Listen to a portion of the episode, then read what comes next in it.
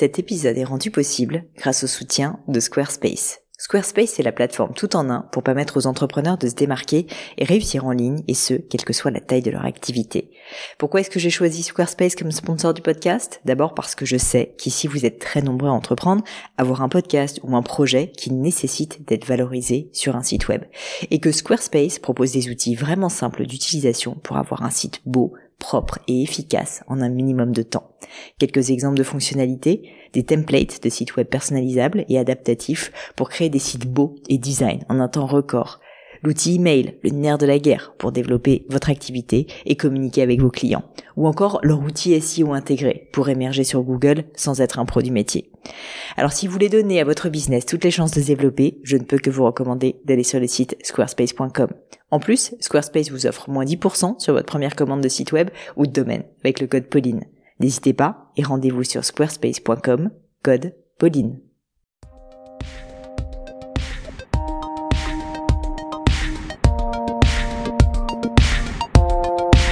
Mes chers amis, bonjour. Ici Pauline Agneau, j'espère que vous allez bien. Surtout, accrochez vos ceintures. Aujourd'hui, j'ai un épisode très spécial pour vous. Je dois vous dire que j'étais un peu impressionnée et surtout que j'avais très envie d'avoir cet invité depuis fort longtemps. Il n'est pas facile à avoir et même pour la petite anecdote, on a fait une interview un peu plus courte que d'habitude parce qu'il avait rendez-vous avec un ministre juste après. Et donc, il a dû malheureusement nous quitter un petit peu plus tôt.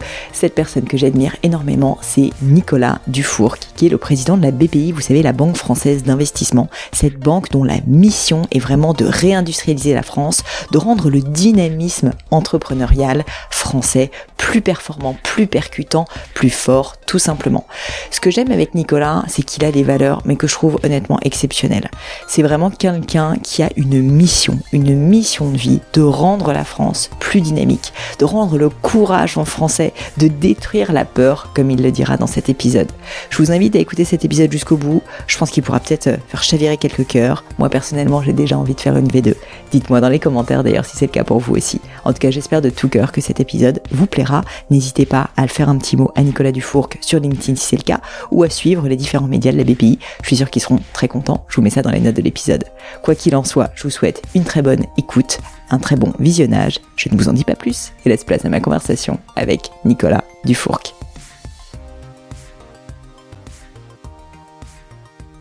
Nicolas, je suis enchantée, je suis impressionnée, je suis assez émue de vous avoir. Ça fait longtemps que j'avais envie de vous avoir sur le podcast. Ça va passer très vite. J'ai plein de questions pour vous. Vous avez commencé par me dire que votre mission, c'est de détruire la peur. Est-ce que vous pouvez me dire ce que vous voulez dire par là? Euh, Oui, en effet, euh, je pense qu'il y a une très grosse partie des Français qui, euh, par euh, manque de confiance en eux-mêmes, par peur en fait, hein, la grande maladie qui traverse toute la France depuis toujours, passent à côté de de leur vie en fait. Hein. Et donc euh, vont suivre un certain nombre de, de parcours stéréotypés, bon, qu'on leur a inculqué et qui les rassurent et qui font que souvent à 40 ans, ils sont déjà dans le regret. Mm. Sauf que 40 ans, c'est jeune. Il reste 25 ans de vie professionnelle. Il y a beaucoup, beaucoup de Français qui ont des, des longs regrets. Hein.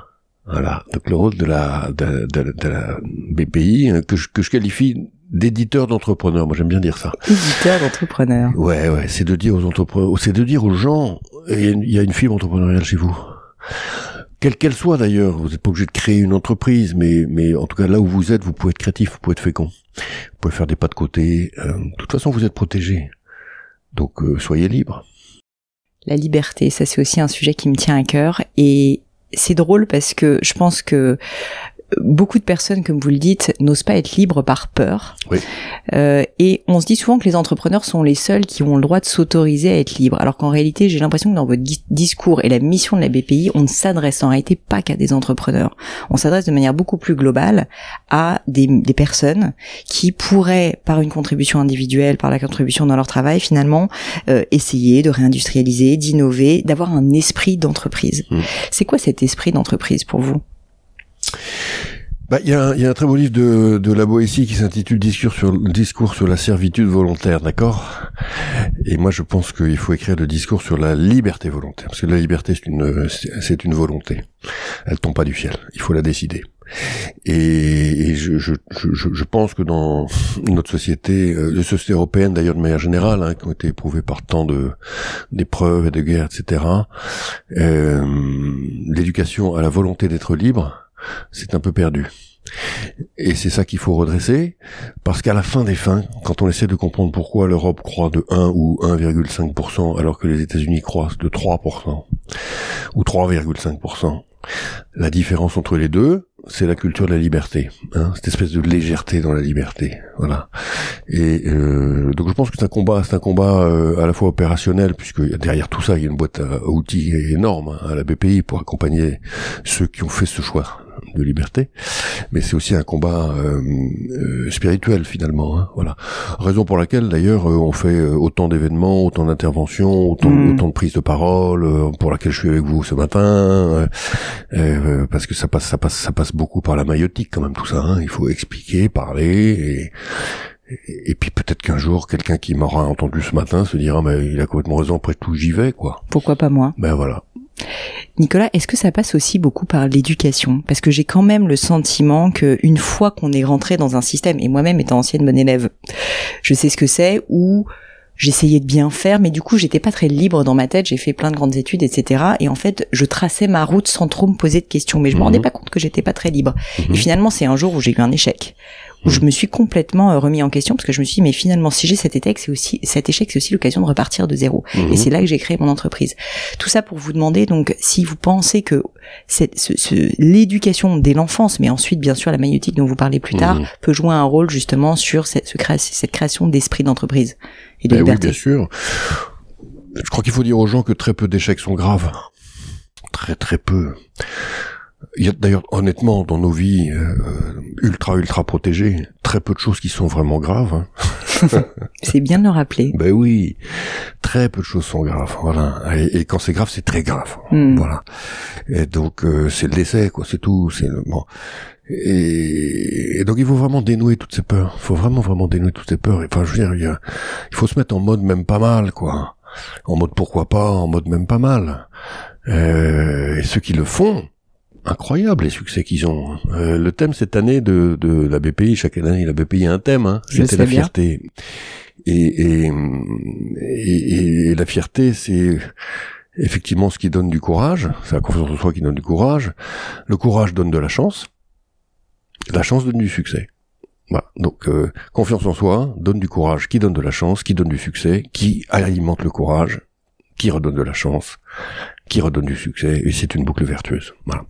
Donc euh, derrière la question du rapport à la peur, il y a la question du courage aussi. Hein euh, et donc, est-ce qu'il y a assez d'éducation du courage? C'est ça la question que vous posez en réalité, en France en particulier, et en Europe plus généralement, parce qu'il faut jamais oublier qu'on fait partie d'un très grand pays qui s'appelle l'Europe. Euh, bah, je pense qu'on peut progresser dans l'éducation du courage, en effet. Nicolas, j'ai une question un peu plus personnelle pour vous. Pourquoi cet amour de la liberté, cet amour du courage, ces valeurs est-ce qu'il y a eu un, moment fort? Est-ce que c'est une éducation? Qu'est-ce qui a fait justement que vous êtes autant investi d'une mission? Parce qu'aujourd'hui, sincèrement, je trouve que vous faites euh, figure euh, pas d'ovni dans le monde politique, mais c'est vrai que on, sent en fait vraiment que vous portez très fort ces messages. Et moi, en tant qu'entrepreneur, ça me parle. Euh, et, et, je voulais savoir bah, d'où venait mmh. finalement cet attachement et cette mission? Je sais pas, c'est l'enfance, hein, probablement. Euh, je ne sais pas. Hein, donc on peut faire, on peut faire de la psychologie. Il se trouve que jusqu'à euh, 15-16 ans, j'étais très très très asthmatique. Moi, j'étais dans l'étouffement. Hein. Mm. J'ai tout fait d'une façon pneumatique, on va mm. dire. Hein. Euh, donc je manquais d'air, tout simplement. Et quand vous avez vécu ça, que, et qu'en fait vous l'avez vécu, parce que quand vous savez à quel point les enfants sont courageux, hein, incroyable.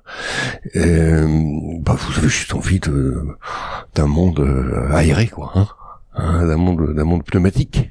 Je pense que ça vient là. Hmm. J'aimerais aussi parler de votre livre, La désindustrialisation de la France. Alors, c'est des sujets qui me tiennent à cœur parce que je vous ai dit que moi aussi, euh, je fabrique en France. Et, et, et, pour moi, en fait, la fabrication française et de manière, de manière générale, l'industrie sont des sujets. Et j'étais tellement heureuse quand j'ai vu que que la Mm. BPI s'en emparait, Ben oui. euh, qui sont des sujets en fait qui manquaient à un moment donné euh, dans l'univers médiatique. Une phrase que, que j'ai lue de votre part, c'est les plus belles carrières de demain seront dans l'industrie. Et ça Mhm. j'aime beaucoup cette phrase parce que je trouve qu'elle va contre des idées reçues. Mhm. On se dit que l'industrie c'est le monde du passé, c'est la nostalgie, c'est on a même des images d'épinal un peu Bien sûr. minières, etc. Est-ce que vous pouvez m'en dire plus? Qu'est-ce que vous voulez dire Les plus belles carrières de demain seront dans l'industrie. Bah, euh, ce, que, ce, que je, ce que je dis aux jeunes euh, qui m'écoutent aujourd'hui peut-être, hein, c'est que euh, évidemment ils ont tous des flashs lumineux euh, qui sont euh, la traduction euh, un peu comme sur la caverne de Platon euh, de ce qui brille en ce moment. hein. Or quand ça brille, c'est que c'est déjà encombré. Hmm. J'aime beaucoup. C'est bah oui. Et donc et donc euh, et donc vous laissez pas faire quoi. Vous laissez pas influencer. Il y a un truc qui brille pas trop et dans lequel c'est pas du tout encombré parce que Ça, tout le monde a besoin de vous. C'est l'industrie. Et donc c'est tout. C'est l'offre et la demande. Hmm. L'offre est faible, la demande de la part des entrepreneurs est considérable, et donc les progressions de carrière seront extrêmement rapides, les salaires sont bons, Euh, et puis par ailleurs, c'est un grand kiff quand même l'industrie. Parce que parce que euh, vous, vous êtes, enfin, certains entrepreneurs me l'ont dit, c'est un jeu d'échecs à trois dimensions. C'est beaucoup plus compliqué qu'une start-up digitale. Ça, je vous garantis que dès qu'il y a un produit physique. On est d'accord. euh, ouais. hein. Dès qu'il y a un produit fini avec de la supply chain, des interdépendances avec des fournisseurs euh, français ou étrangers, des sujets de de, de d'expédition, de d'expédition, de, de, de délai, de sécurité. cartons qui arrivent pas, de clients qu'on peut. Enfin, donc c'est très complexe, Ouais. très très très complexe. Hein. Donc passionnant, donc passionnant. Il y a des sans cesse des sujets euh, intéressants à, à traiter, des problèmes à régler, et donc à la fin de la journée un sentiment d'utilité incroyable. Hein. Et pourquoi cette désindustrialisation de la France? Alors, j'ai pas envie qu'on batte en revue tout votre livre, hein, Mm. mais, mais en quelques mots, est-ce que vous pourriez expliquer les causes, selon vous, euh, qui ont mené en fait à cet état euh, que, que vous citez dans le livre? Bah, elles sont multifactorielles, c'est ça que j'explique dans le livre. C'est que fondamentalement, progressivement, sans qu'on s'en aperçoive, tout s'est mis en place pour que la société française fasse le choix collectif d'abandonner son industrie. Hein. Et, et donc, il y a, il y a eu des courants idéologiques très profonds qui remontent en fait même au début des années 60, euh, euh, de, de- de- autour de l'économie de l'école de Jean Fourastier sur l'idée qu'une société peut être une société de service, Mm. hein, et, et au fond expulser son industrie qui ira quelque part. À l'époque, Fourastier pouvait pas prévoir qu'elle serait chinoise, hein, mais c'est quand même ça qui s'est produit. Euh, on a voulu penser qu'on pouvait être une, une société uniquement féconde et qui ferait du design et du dessin et que des gens euh, Mm. dans la planète quelque part euh, feraient le job de l'industrie et que ces gens d'ailleurs ne montraient pas en, Ouais. en compétences, en qualité et en fécondité, en créativité, euh, qu'ils seraient éternellement euh, à notre disposition. Donc c'est une vision du monde qui était, mais euh, elle s'est imposée cette vision-là, hein, naïve en réalité, hein, et un peu un peu arrogante aussi, Ouais. c'est-à-dire que le chinois ne sera jamais bon. Bon, évidemment, au bout de quelques années, le chinois est devenu meilleur que nous. Et, et donc il y a ça, il y a le fait que euh, une campagne, euh, oui, on va dire médiatique au sens très large du terme, contre l'industrie s'est construite sur l'idée que c'était sale, que ça licenciait, Mm. que c'était l'aliénation. Donc ça, c'est quelque chose qui est venu de, des profondeurs de la gauche française. hein. Euh, bon, et, et, et, et- et puis ensuite, il y a un certain nombre de mesures politiques qui ont été prises. Euh, Le déplafonnement de l'ISF qui a tué toute une génération d'entre- d'entreprises familiales de l'industrie. Euh, le- les 35 heures qui sont qui ont été mises en œuvre le 1er janvier 2002, 15 jours après l'entrée de la Chine dans euh, l'Organisation mondiale du commerce. Hein. Voilà, donc Bon la, Chine, la Chine rentre le 15 décembre 2001 et le 1er janvier 2002, la France désarme. Et les Chinois ne sont pas aux 35 heures. Et les Chinois ne sont pas autant de 5 heures. De toute façon, vous regardez la courbe de la désindustrialisation de la France et vous la calez sur la courbe de la baisse de la quantité de travail des Français. Et c'est la même. Hein Donc la, la, la désindustrialisation commence en fait pratiquement en 1982 avec la cinquième semaine de congés payés et les 39 heures. Je dis pas qu'il fallait pas les faire, mais il fallait mesurer la conséquence. Mm. Il fallait pas se dire que même pas mal, il y aura pas de conséquences. Il y a toujours des conséquences dans ce qu'on fait. Et à ce moment-là, si on avait mesuré ça, on aurait pris des dispositions. Par exemple, on aurait créé la BPI en 1982 Hmm. et pas en 2012, Ouais. 30 ans plus tard. Je dis pas que c'est trop tard, hein, mais entre-temps, le prix à payer par la société française a été considérable. Qu'est-ce qu'on peut dire aux personnes qui euh, disent en tout cas c'est trop tard euh, maintenant euh, les, jeux, les, les jeux les jeux sont, sont faits si vous voulez c'est- jamais vrai. et alors justement qu'est-ce qu'on peut dire à ces personnes qui disent mais en tout cas la Chine est irrattrapable c'est un vivier les salaires ne sont pas les mêmes la Oui. Chine le Bangladesh peu importe alors qu'à la Ouais. rigueur quel sera le pays? Non, mais c'est jamais vrai ça. C'est jamais, jamais trop tard.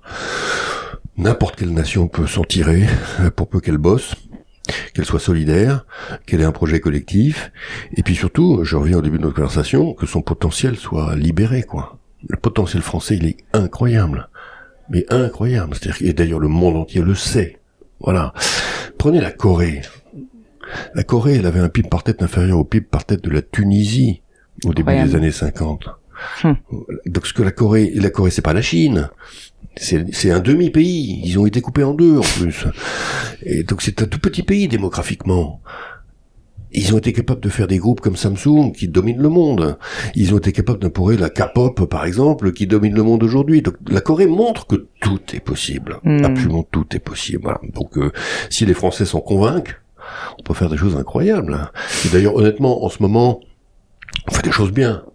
Enfin, chose, qui aurait imaginé il y a, il y a 15 ans qu'on fasse ce qu'on fait aujourd'hui, quoi. Hein et, vous assure, moi je suis souvent à Bruxelles, quand on, de Bruxelles, quand on regarde la France, bon, on se dit quand même ce pays, euh, c'est pas n'importe quoi. Hein. Certes, ses finances publiques sont très mal gérées. Ça, on va se le dire. Euh, enfin, bon, c'est pas qu'elles soient mal gérées, mais le choix collectif de la société française, c'est quand même un choix qui pousse à la dépense publique, ça c'est certain. Et c'est dur de gérer ça. Mais pour le reste, c'est un pays qui... Euh, qui surprend. Personne n'aurait imaginé qu'on soit capable d'être euh, positionné sur la planète digitale européenne et mm. mondiale comme finalement on, l'est, ou dans les industries créatives comme la vôtre, ou, ou même d'ailleurs dans la réindustrialisation. Une autre idée reçue, je trouve, c'est la tension contradictoire entre réindustrialisation, fabrication et une forme d'écologie euh, que je trouve assez complexe sincèrement à, à mhm. expliquer et à résoudre. Et alors je me suis dit j'ai la meilleure personne en face de moi pour, pour m'expliquer et surtout pour parler aux personnes qui sont persuadées que donc l'industrialisation c'est le mal parce que ça pollue, si je le dis avec simplicité. Euh, et ce qui je pense est faux personnellement, mais je serais curieuse d'avoir votre point de vue sur ce sujet. Non, mais l'industrie, enfin, la chance qu'on a, c'est que comme on a désindustrialisé les usines qu'on reconstruit aujourd'hui, elles sautent une étape une espèce de gigantesque saut de grenouille. Donc on passe, on passe au-dessus de l'étape où, où, qui a été l'étape allemande en fait. Hein. C'est l'étape euh, d'une industrie euh, qui euh, a couvert tout le territoire allemand avec une énergie qui était le gaz russe. Nous, cette étape, on la saute et on va directement à l'électricité.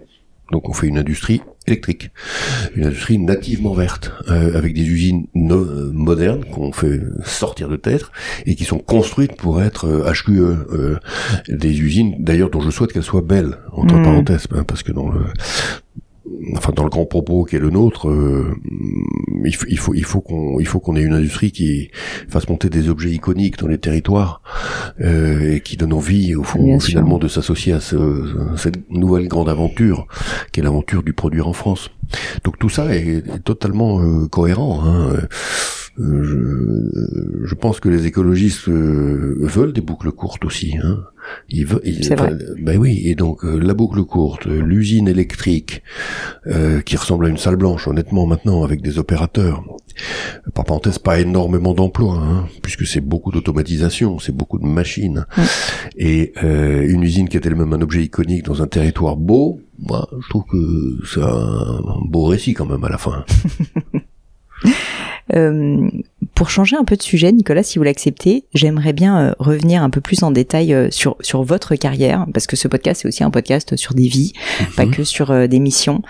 Et une question que j'aime bien poser, c'est quelles sont les valeurs les plus les plus importantes à vos yeux que vos parents vous aient transmises? c'est une question compliquée, mais je la trouve toujours assez assez importante. Oui, oui. Euh, les parents, c'est deux personnes. Hein. Ouais. Ils sont très différents. C'est intéressant justement d'avoir les sommes des deux valeurs. Du, du, côté du père, c'est le du côté du père, c'est le la responsabilité, la, la enfin la, la, la, discipline saturnienne, on va dire. Hein. Euh, l'éthique de l'effort. L'éthique de l'effort, euh, absolument.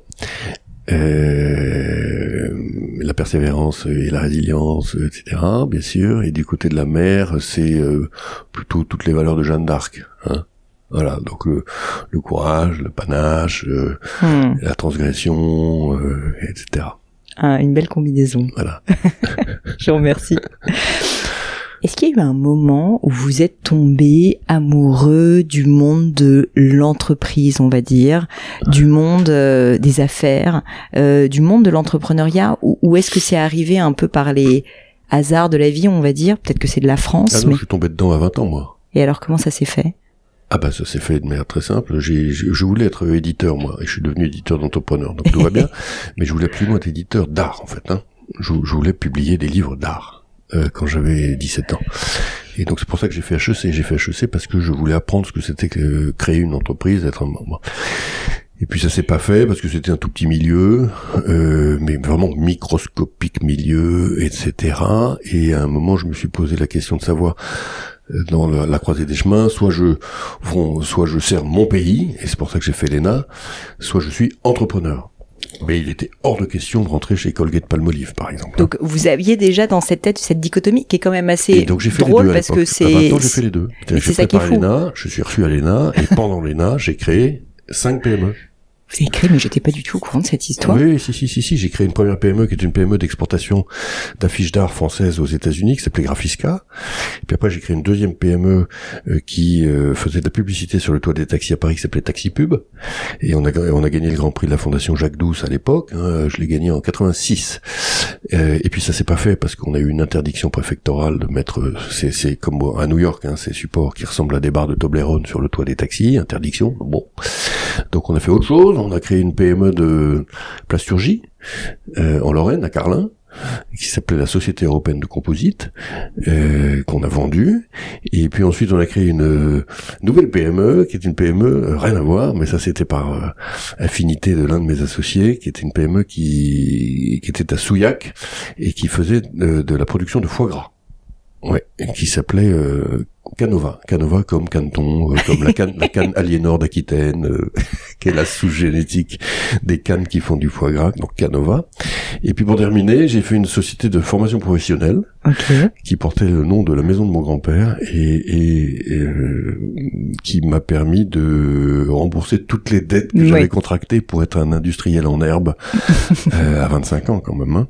Mais donc tout ça en parallèle de vos études à l'ENA, par exemple. Tout ça en parallèle de l'ENA et l'inspection des finances, oui, exactement. Donc euh, la discipline paternelle était utile à ce moment-là. Alors là, j'étais, j'étais vraiment dans, dans l'écartement des valeurs de mes parents. C'est incroyable. Exactement. Et alors suite à... tout est possible. Hein. je dois dire que vous êtes mais honnêtement entre nous, j'aurais jamais pu faire Wanadu si j'avais pas fait tout ça. Hein parce qu'ensuite je suis rentré à France Enfin, j'ai appelé, j'ai appelé France, le patron de France Télécom en lui disant que je voulais faire Internet chez lui. On était en 1993, hein, et j'avais découvert Internet aux États-Unis. Et euh, il m'a demandé de venir et, euh, et, Michel Bon m'a demandé de monter euh, tout ça quoi. Hein. Et donc c'est pour ça que j'étais j'ai pu coter euh, Wanadu pour 20 milliards d'euros en, en, juillet 2000 euh, donc c'est une aventure entrepreneur extraordinaire, hein, absolument extraordinaire, mais que j'aurais jamais pu faire si j'avais pas été moi-même euh, les mains dans le cambouis de la PME des territoires euh, à 25 ans. Bah, J'allais dire que l'écart, l'écartement même entre la PME euh, dans le foie gras mmh.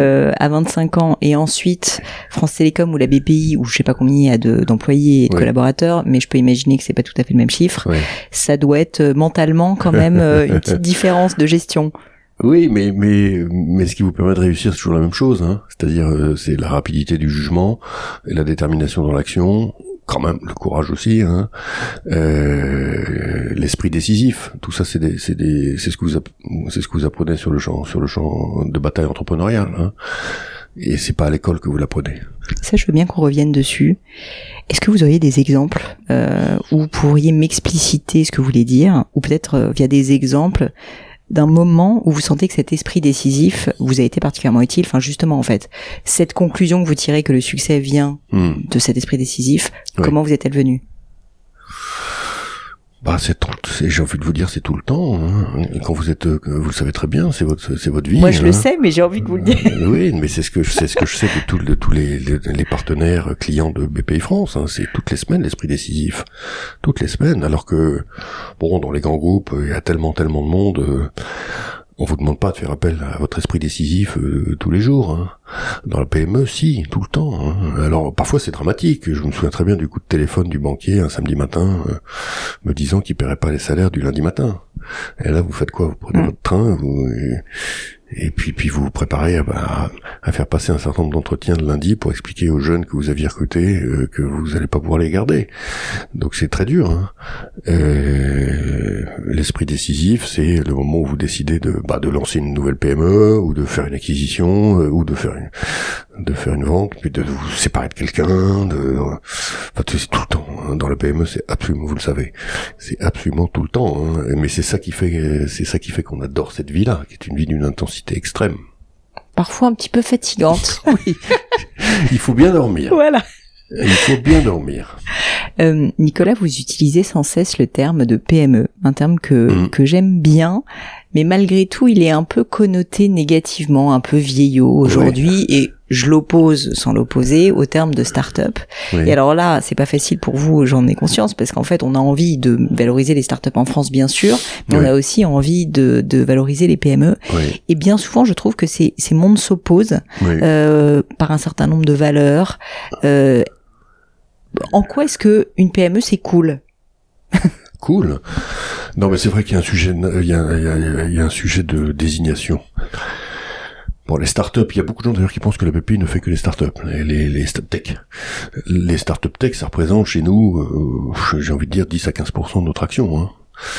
Tout le reste, c'est euh, l'entreprise. Des gens comme nous. Voilà. Donc l'entreprise, on va dire famille, bah oui, euh, bah, créée par des fondateurs ou héritée, transmise, familiale, pas familiale, euh, dans le, dans les régions, euh, dans les métropoles, enfin toute, les- l'entreprise, toute l'économie, quoi, tout simplement, mais pas spécialement tech, pas spécialement basket blanche, et pas spécialement digital, et, voilà. Et, votre question, c'est? Ma question c'est en quoi est-ce que ces entreprises apportent quand même de la valeur dans un monde où il y a quand même une surmédiatisation du monde de la tech, avec des valeurs de tech qui sont très bien, de croissance, etc., mais aussi un certain nombre de valeurs, notamment sur euh, la dépense et sur euh, la rentabilité, oui. qui sont assez en contradiction avec le monde des PME. Oui, d'accord, je comprends la question. Donc, il y a, il y a quelque chose qui est le... On va rappeler ce que c'est que le capital risque. Le capital risque, ça consiste à euh, projeter un, un- un peu, un peu comme avec un Karcher. Ceux qui ont utilisé un Karcher euh, sauront euh, à quoi je pense. Hein, une espèce de de, de, de, de- de flux de capital extrêmement intense, extrêmement rapide euh, et en grande quantité Mm. sur une surface limitée pour faire monter un objet à toute vitesse. Ça, c'est ça le capital risque. Hein. Donc vous avez un, un, un projet. Alors c'est pour ça que la, la technologie s'applique bien à ça. Mm. hein. En plus, elle, est, elle, elle demande pas mal de capital, mais vous avez un petit objet et vous mettez énormément de capital dessus pour faire monter très vite. Donc c'est le taux de croissance qui compte, hein, au prix d'un EBITDA négatif important. Mais vous faites monter très vite une entreprise qui ensuite va trouver son équilibre On l'espère. et à ce moment-là, on l'espère. Et à ce moment-là, euh, on va pouvoir commencer à ralentir le jet de capital. Hein c'est ça le capital risque. Donc ça s'applique très bien au digital, ça s'applique très bien à la biotech, ça s'applique très bien à la medtech, ça s'applique très bien à pas mal de choses en fait. Hein et c'est vrai que euh, beaucoup de PME industrielles disent et pourquoi pas nous? Pourquoi cette méthode-là? Pourquoi est-ce que nous, vous nous dites petit à petit, l'oiseau fait son nid, faites d'abord vos preuves, euh, revenez nous voir, euh, soyez bida positif, et puis on, on réfléchira. Et, et je suis d'accord qu'il n'y a pas de raison qu'il y ait d'un côté une méthode et de l'autre un monde auquel cette méthode est interdite. Donc nous avons créé une nouvelle classe d'actifs qui s'appelle le euh, capital risque industriel. Hein, qui consiste à dire aux, aux entrepreneurs des PME, on va vous traiter comme les start de la tech. Hein Euh, la, la- la contrepartie, c'est qu'il faut croître très très vite. Mm. Hein Euh, donc c'est une espèce de fuite en avant. C'est euh, euh, construite, raisonnée, acceptée et, et, et décidée. Donc le capital risque industriel démarre en France. Hein et ça, c'est très très intéressant. Hein Donc c'est avec ça que vous voyez, par exemple, Vercor, la gigafactory de batterie, euh, qui se monte à Dunkerque, hein, euh, après une usine pilote à Grenoble. Bon, bah, c'est des jeunes entrepreneurs. Et ils ont levé 2 milliards. C'est ça le capital risque industriel. Ou bien Aledia, on, on est en train de construire une usine à Grenoble en ce moment, euh, Grenoble aussi, qui fait des, des micro-LED. Euh, C'est des entrepreneurs qui, euh, c'est pas du tout des familles euh, d'entrepreneurs hérités dans la culture euh, euh, de l'entrepreneuriat familial des territoires, pas du tout. Hein. C'est un deux chercheurs avec des découvertes qui décident de passer à l'acte industriel. Et sauf que passer à l'acte industriel quand vous faites des micro LED, ça veut dire tout de suite une énorme usine. Ouais. Et donc euh, c'est des tours de 500 millions. Voilà. Donc, donc, au fond, euh, la méthode du capital risque euh, californien, par parenthèse inventée par un Français, hein, qui était un général français dans les années 50 en Californie, euh, nous commençons à l'appliquer à l'industrie. Hein. Et celui, qui, ce- celui qui a montré euh, cette, qui a pointé dans cette direction-là, c'est quand même Elon Musk, hein, Tout à fait. qui a rappelé que euh, on pouvait avoir une approche euh, industrie capital risque euh, et qu'il y avait compatibilité entre les deux univers. Hmm. Bon, et par ailleurs, il y a aussi la place pour des entreprises qui sont des entreprises peut-être plus lentes dans la croissance, mais avec euh, de la rentabilité dès le départ, on va bien dire. sûr. Et, et ça, c'est important pour moi quand même. Dites-moi. Et je, et je- et je la fais d'autant plus que moi-même, j'en étais pas conscient. La BPI, en 2023, chaque trimestre, elle est soit numéro 1, soit numéro 2 mondial en nombre de deals, Hmm. en nombre de deals d'equity. Ça m'étonne pas. Enfin, ça m'étonne pas, si, un peu donc, quand même. Donc, euh, c'est monstrueux. Mm. Et quel deal fait-on? Eh ben, énormément de deals comme vous, hein, c'est-à-dire euh, de PME industrielles dans les territoires. Ouais. Et je vous fais une deuxième, je livre une deuxième information qui est quelle est bon, donc on, on- on investit énormément et on vend beaucoup. Le portefeuille tourne. Quel est le multiple moyen de sortie de la BPI sur les PME industrielles des territoires en 2023 3,12. Rendez compte Bravo. Non mais c'est c'est- donc ça, ça, ça donne raison à ce que vous dites. Ouais, ouais. C'est-à-dire qu'il y a le, le monde gigantesque qu'on appelle tout simplement l'économie française et européenne. Parce qu'il n'y a pas que des startups, machin, euh, patin couffin, hein, euh, il y a, mais qui, qui représentent encore une fois une minorité. Hmm. Le monde, le, le- le vaste monde de la PME, eh ben c'est un monde ultra euh, constructif, fécond, euh, créateur d'immenses euh, valeurs, euh, et les chiffres que je viens d'indiquer le prouvent. Bah, je vous remercie parce que je pense que ça avait, on avait besoin d'une petite mise à jour de ces chiffres. Oui, sachant que euh, puisque votre métier c'est la joaillerie, le deal euh, le plus incroyable que nous ayons fait cette année, c'est dans la joaillerie. C'est la fameuse usine dont on parlait avant de commencer. Ouais. Hmm, bah, je veux dire. Euh, Nicolas, le temps passe et je sais que vous avez beaucoup d'autres rendez-vous, à mon grand dame, mais j'espère que nous aurons une V2. Je passe maintenant à mon crible, qui sont des questions, si vous l'acceptez, un petit peu plus personnelles. La première de ces questions, c'est est-ce que vous avez vécu dans votre vie, dans votre carrière, vie professionnelle, personnelle, un échec Qui est votre plus bel échec? Celui dont vous êtes le plus fier. D'une certaine manière, vous avez un petit attachement à cet échec. Et puis surtout les enseignements euh, que vous en avez tirés. Bah non mais, mais, mais toutes les PME dont j'ai parlé tout à l'heure, euh, elles m'ont formé, mais enfin elles m'ont coûté de l'argent. Hein. Hmm. C'est-à-dire que le euh, taxi pub, j'étais obligé de l'arrêter parce que ça a été interdit. La société européenne de composite, je l'ai revendue pour rien du tout parce qu'on a eu une crise de trésorerie systémique parce qu'un client nous a pas payé et la lettre de change n'était pas confirmée. Bon, et donc quand vous êtes quand vous vous démarrez à 25 ans euh, avec très très peu de capitaux personnels parce que ça n'était que des emprunts étudiants ou des prêts euh, de love money ici ou là à l'époque, c'était l'époque tapis. Hein.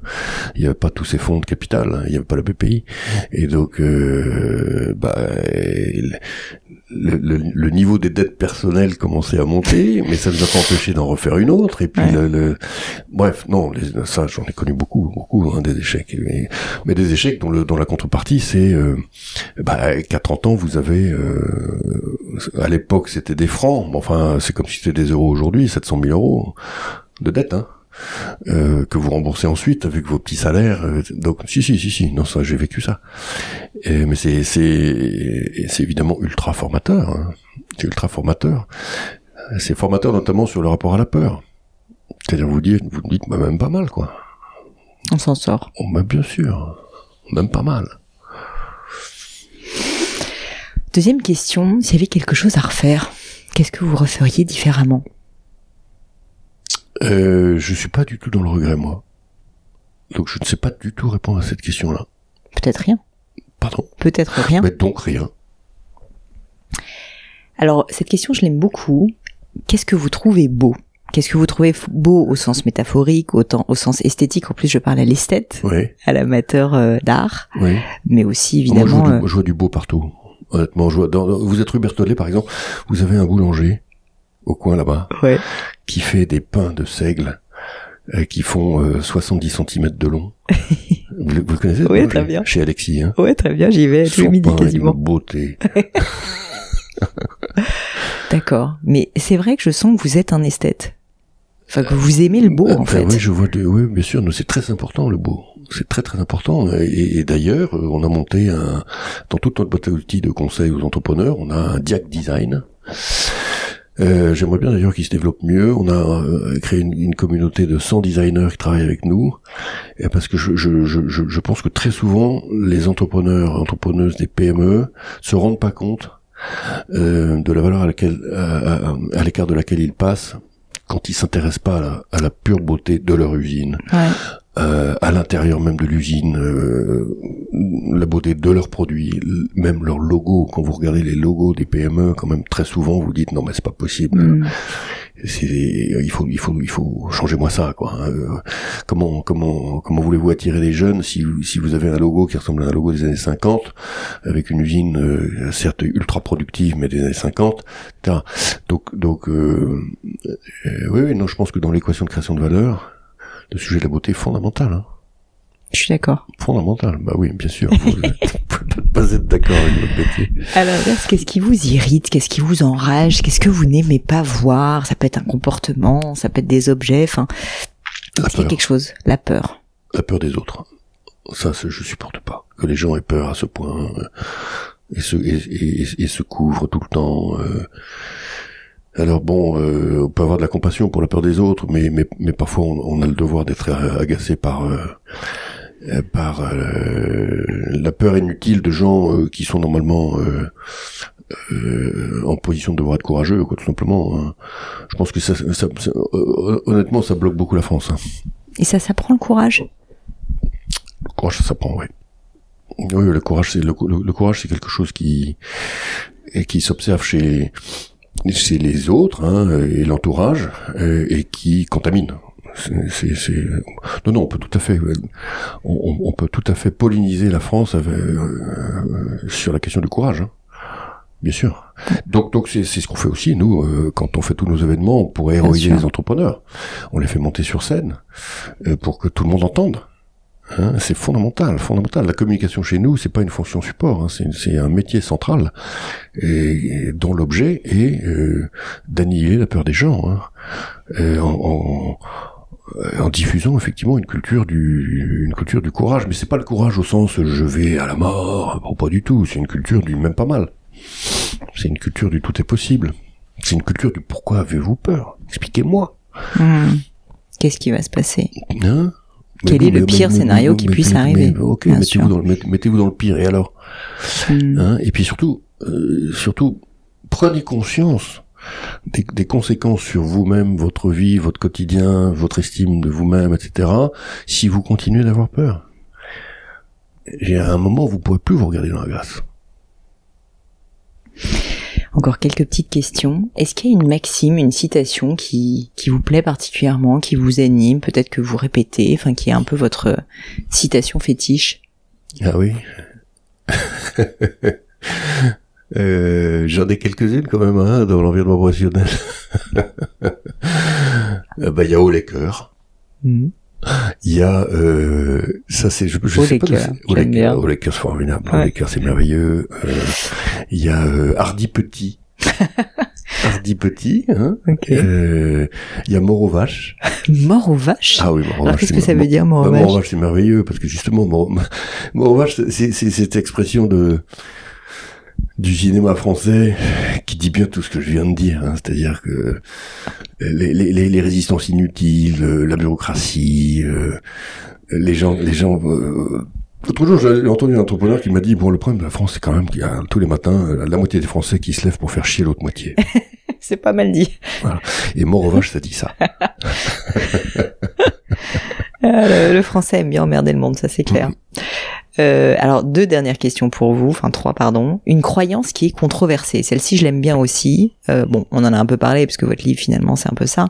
Mais est-ce qu'il y a voilà quelque chose que vous pensez ou vous constatez que le monde autour de vous n'est plutôt pas en phase, on va dire les médias actuels en tout cas, que ce soit en France ou à l'international?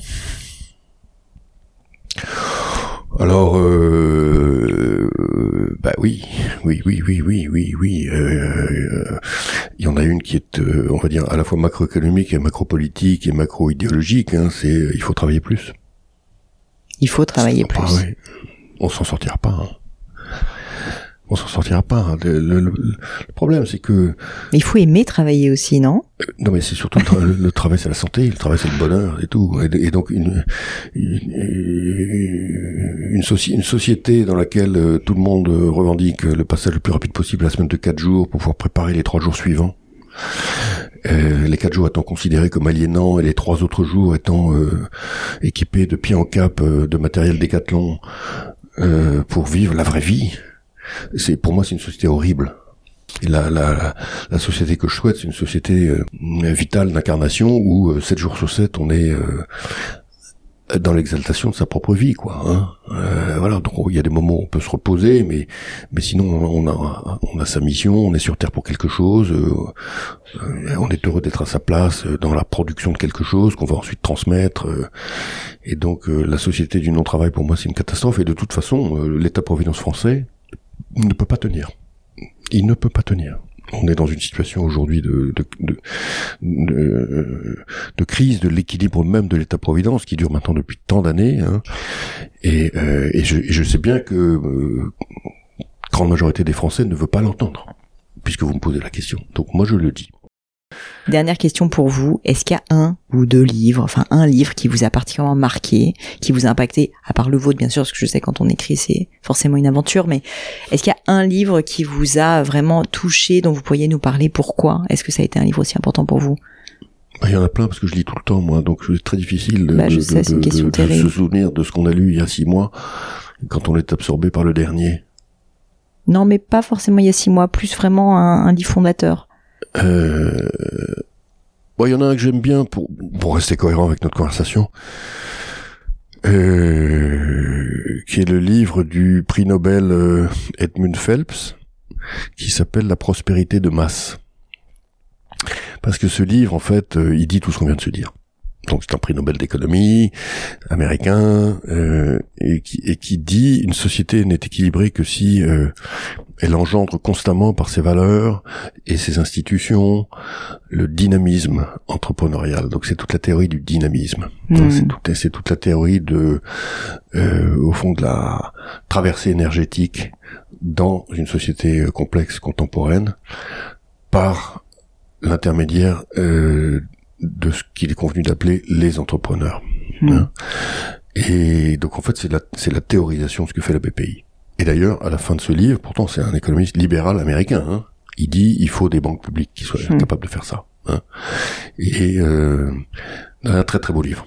Très livre parce que parce que bon il en profite évidemment pour faire un, gros travail historique, hein, euh, notamment sur la manière dont le, le dont, l'économie s'est développée à partir du 19e siècle, euh, autour de la figure de l'entrepreneur.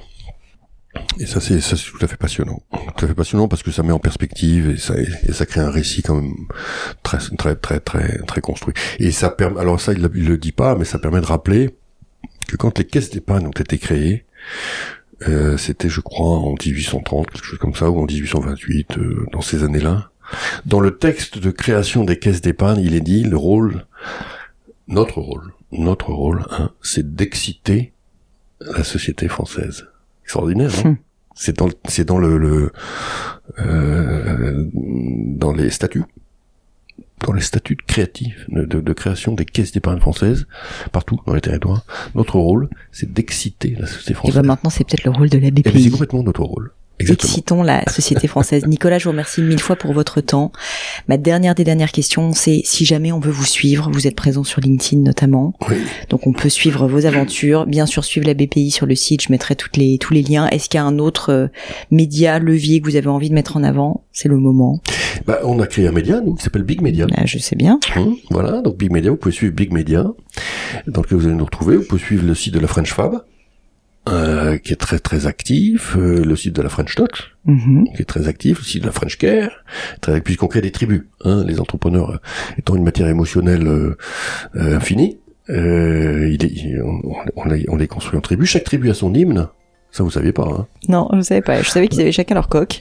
Et, ben, chaque coq a, sa, a son hymne. Donc, je vais vous envoyer les hymnes. Eh ben, Notamment, avec puisque plaisir. vous, vous êtes Fab. Je suis French Fab. et Alors j'ai été. Oui, et puis j'ai même été un peu tech à un moment parce qu'on fait de l'impression 3D, etc. Donc Ah, moi bah, je je suis assez, je suis versatile. Fab et Touch. Merci mille fois Merci Nicolas. beaucoup. Bye bye les amis, c'est la fin de cet épisode, mais avant de vous quitter, quelques détails en plus. D'abord pour toutes les infos sur le podcast et cet épisode, ça se passe sur paulinegno.com, vous aurez tout promis, juré. Aussi, si vous souhaitez me contacter pour me poser des questions, me proposer de nouveaux invités, eh bien n'hésitez pas à le faire directement sur LinkedIn, Instagram ou YouTube, je vous attends. Enfin, encore mille merci de m'avoir écouté jusqu'ici, j'espère de tout cœur que ça vous a plu et je vous dis à très vite pour un nouvel épisode.